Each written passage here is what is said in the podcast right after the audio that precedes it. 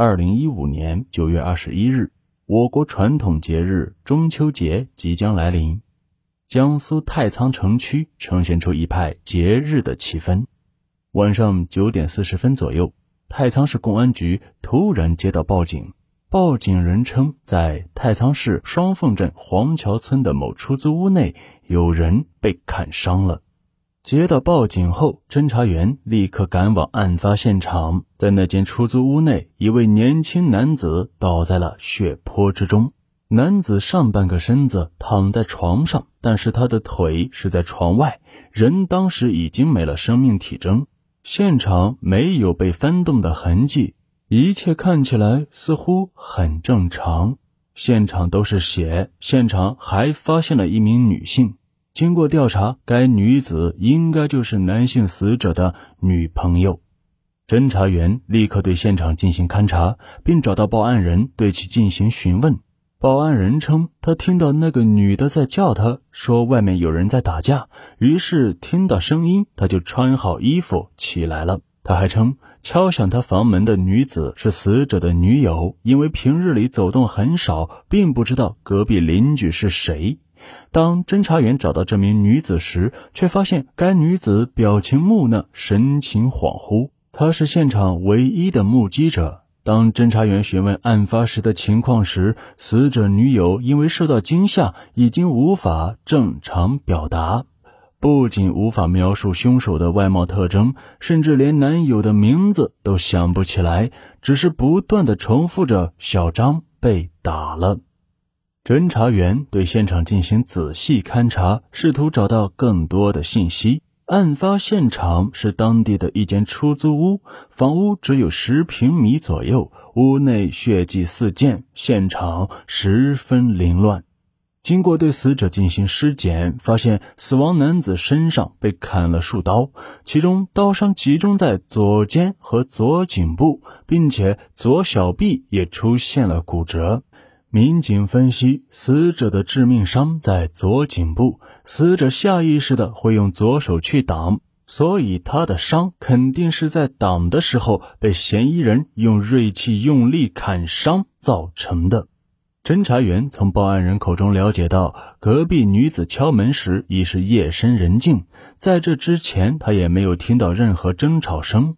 侦查员结合现场确定，房门并没有强行入室的痕迹，这应该是熟人作案。如果说嫌疑人进来就下这样的狠手，而且没有任何言语上的争执，那么从民警的判断来说，第一情杀，第二仇杀，因为只有这两种可能，才会导致嫌疑人没有任何争执，进了屋就对被害男子下手。在接下来的勘查中，民警在出租屋内发现了一个工作证。工作证上的照片是一名男子，名字叫彭某，但工作证上的照片却与死者本身并不符合。很显然，死者并不是工作证上的彭某，难道是死者女友所提到的张姓男子吗？就在侦查员感到疑惑的时候，现场勘查人员又有了新的发现。在现场，民警找到一本户籍本的复印件，上面显示被害男子应该姓张，是浙江丽水人。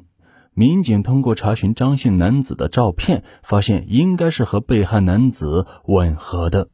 经查明，死者张某，浙江丽水人，在江苏太仓打工已有一年的时间。平时与人说话和气，为人友善，那么他为何会丧命出租屋内呢？此刻，办案民警的目光都聚集在案发现场唯一的目击者身上，那就是死者的女友。然而，该女子由于过度惊吓，导致神志不清。民警决定将其带回公安机关继续进行询问。另一方面，民警对案发现场周边的监控视频展开调查，然而结果却令人失望，因为现场是在双凤镇黄桥村，属于农村地区，现场周边的监控比较少，距离案发现场最近的一个监控大概有两百米左右。因此，警方无法肯定嫌疑人作案以后到底是往哪个方向逃窜的。而且一般人可能会走水泥路或公路，但是案发地在乡下，嫌疑人作案以后极有可能会走田里。那么，到底哪个监控探头会拍到嫌疑人？这还是个未知数。尽管如此。民警仍旧试图从这个距离案发现场约两百米的监控探头内获取有效信息，希望能从中捕捉到犯罪嫌疑人的蛛丝马迹。如果你是穿一件带有血迹的衣服，那么你走到马路上肯定很容易就会被人发现。据此，警方推测嫌疑人应该具有交通工具。那么，嫌疑人应该会把交通工具停放在距离被害人家不远的地方。侦查员把甄别监控视频的重点放在了离案发现场最近的一个摄像头上，但是经过反复查看，却彻底放弃了从中查找嫌疑人的希望。当时是晚上九点二十一分，恰巧是周边厂区下班的高峰时间段。周边的烧烤摊很多，因此警方没有办法甄别进出的人员。与此同时，民警对案发地周边环境进行了搜索。不久，在距离现场不远的杂草丛中有了重大发现。民警找到一把沾有血迹的西瓜刀，刀柄上还缠绕着丝带。他们分析，这把刀很有可能就是犯罪嫌疑人的作案工具。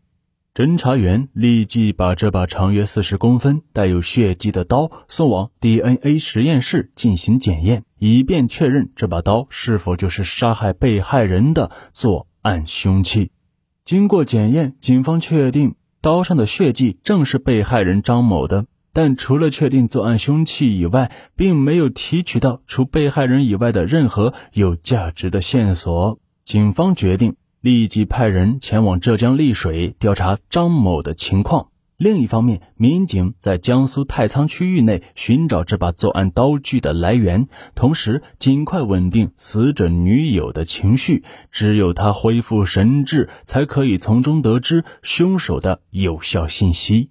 民警对死者女友的身份进行了核实，了解到死者的女友姓曹，云南人，在太仓打工已有八年的时间。此人身份背景都比较简单，他和死者张某其实是聘居关系，他还另外有一个男朋友刘某在山东，两个人也并没有领结婚证。据死者女友曹某介绍，案发当天，她与男友下班后回到家中，大概十分钟左右，有人来敲门。男友张某起身去开门，来人进屋后，立即用手中的工具开始击打张某。张某稍作反抗后便倒了下去，她则蜷缩在床边的角落中，眼睁睁地看着男友倒下。在整个过程中，曹某一直强调，他不记得进来的人长什么样子，拿了什么东西，甚至不知道这个事情是怎么发生的。直到凶手离开，他都不知道这个人多高、多胖、穿什么衣服、长什么样子，通通都没看到。曹某的话不禁让民警感到疑惑。按照曹某所描述的状况，他当时所处的位置正好可以看到嫌疑人进门后行凶的整个过程，怎么可能对嫌疑人的衣着长相不清楚呢？这不免让警方产生了怀疑。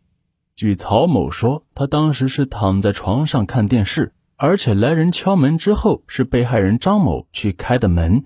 他当时只是瞟了一眼这个人，也没有太过注意他的长相、外貌以及衣着。因为现场曹某是没有被伤及的，警方分析他的关系人可能具有作案动机。死者女友曹某的话让侦查员感到十分不解，而就在这时，对曹某社会关系进行调查的侦查员反馈回了一个消息。更多剧情，咱们下集接着说。